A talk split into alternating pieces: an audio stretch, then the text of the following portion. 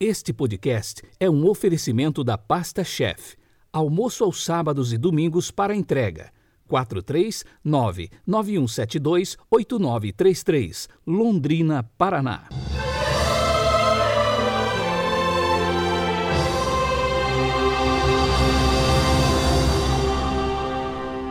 Quinta-feira, 1 de julho de 2021, estamos na 13ª semana do tempo comum. A cor litúrgica é o verde e o pensamento de hoje é de Santo Anselmo de Aosta, abre aspas, coragem, mísero mortal. Volta um pouco o pensamento para Deus e nele descansa. Entra no íntimo de tua alma, aparta dela tudo que não é de Deus e que não ajuda a procurá-lo e fechada a porta, busca-o. Fecha aspas.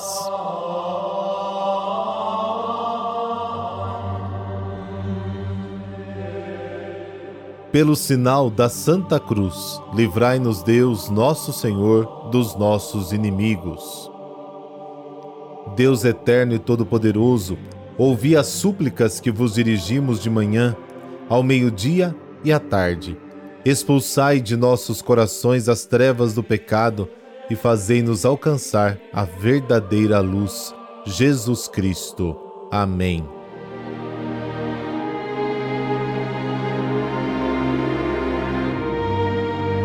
Mateus capítulo 9, versículos de 1 a 8.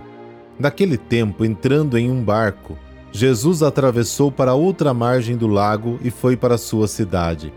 Apresentaram-lhe então um paralítico deitado numa cama. Vendo a fé que eles tinham, Jesus disse ao paralítico: Coragem, filho, os teus pecados estão perdoados.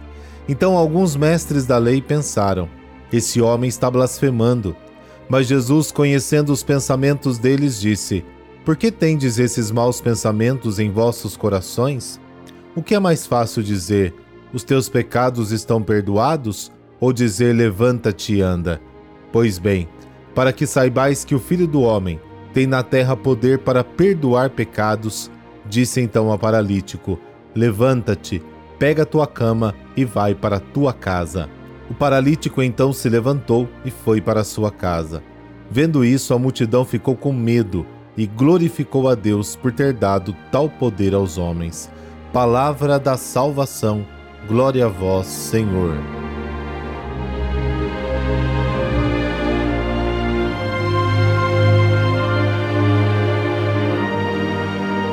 A palavra de autoridade de Jesus arranca o mal pela raiz. No caso do paralítico, remove o pecado que atinge o homem em sua liberdade e o bloqueia em sua força viva. Seus pecados estão perdoados. Levanta-te, pega a tua cama e vai para a tua casa. Na verdade, todas as formas de paralisia do coração e da mente a que estamos sujeitos são abolidas pela autoridade de Jesus, porque com elas combateu durante a sua vida terrena. A palavra autorizada e eficaz de Jesus desperta a humanidade paralisada e dá-lhe o dom de caminhar com uma fé renovada. Depois da tempestade de uma visita ao país dos Gadarenos, Jesus retorna a Cafarnaum, a sua cidade. E ali acontece o um encontro com um paralítico. A cura não se dá em uma casa, mas ao longo do caminho. Então, ao longo da estrada que leva a Cafarnaum, eles lhe trazem um paralítico. Jesus se dirige a ele chamando de filho, um gesto de atenção que logo se traduz em um gesto salvador. Teus pecados estão perdoados. O perdão dos pecados que Jesus pronuncia por Deus sobre o paralítico sugere a ligação entre a doença, a culpa e o pecado. É a primeira vez que o evangelista atribui explicitamente esse poder divino específico a Jesus. Para os judeus, a enfermidade de um homem era considerada uma punição por algum pecado cometido. A doença sempre foi considerada consequência de uma doença moral herdada dos pais. Jesus restaura ao homem a condição de salvação, libertando tanto da doença quanto do pecado. Mas para alguns dos presentes, os escribas, as palavras de Jesus anunciando o perdão dos pecados são uma verdadeira blasfêmia. Para eles, Jesus é arrogante porque só Deus pode perdoar. Eles não manifestam esse julgamento sobre Jesus abertamente, mas o expressam murmurando entre si. Jesus, que perscruta seus corações, vê suas considerações e os reprova por sua incredulidade. E a multidão, ao contrário dos escribas, é levada pelo medo diante da cura do paralítico e glorifica a Deus. As pessoas se alegram porque Deus concedeu tal poder ao Filho do Homem. É possível atribuir isso à comunidade eclesial, onde o perdão dos pecados foi concedido por mandato de Jesus. Mateus relatou este episódio sobre o perdão dos pecados com a intenção de aplicá-lo às relações fraternas dentro da comunidade. Nele já existia a prática de perdoar pecados por delegação de Jesus, uma prática não compartilhada pela sinagoga. O tema do perdão dos pecados volta novamente no capítulo 18 de Mateus e no final do Evangelho afirma que está enraizado na morte de Jesus na cruz. Mas em nosso contexto, o perdão dos pecados está ligado à necessidade de misericórdia presente no episódio seguinte, a vocação de Mateus. Eu procuro misericórdia e não sacrifício. Na verdade, não vim chamar os justos, mas os pecadores. Mateus capítulo 9. Essas palavras de Jesus significam que ele tornou o perdão de Deus visível.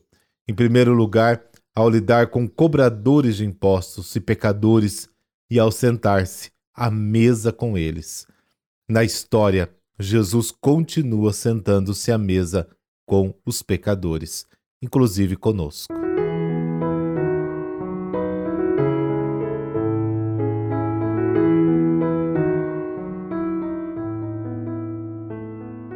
E hoje a igreja celebra São Galo, filho de pais nobres e ricos. Ele nasceu na França no ano 489.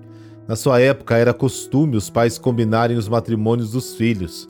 Por isso, ele estava predestinado a se casar com uma jovem donzela de nobre estirpe. Mas Galo, desde criança, já havia dedicado sua alma à vida espiritual. Para não ter de obedecer à tradição social, ele fugiu de casa refugiando-se num convento. Ele era tão dedicado às cerimônias da Santa Missa que se especializou nos cânticos. Contam os escritos que, além do talento que a música lhe dava, era também dotado de uma voz maravilhosa que encantava e atraía fiéis para ouvi-lo cantar no coro do convento. Sua atuação religiosa fez dele uma pessoa querida. Foi designado para atuar na corte de Teodorico, em 527, quando morreu o bispo Quintiano, Galo era tão querido e respeitado que o povo o elegeu para ocupar o posto. Se não bastasse sua humildade, piedade e caridade para atender às necessidades do seu rebanho, Galo protagonizou vários prodígios ainda em vida. Salvou sua cidade de um pavoroso incêndio que ameaçava transformar em cinzas todas as construções locais e livrou os habitantes de morrerem vítimas de uma peste que assolava a região. Ele morreu no dia 1 de julho de 554, causando forte comoção na população, que logo começou a invocá-lo como santo nas horas de dor e necessidade. Por intercessão de São Galo, dessa bênção de Deus Todo-Poderoso, Pai, Filho, Espírito Santo. Amém. Uma boa quinta-feira para você. Fique na paz.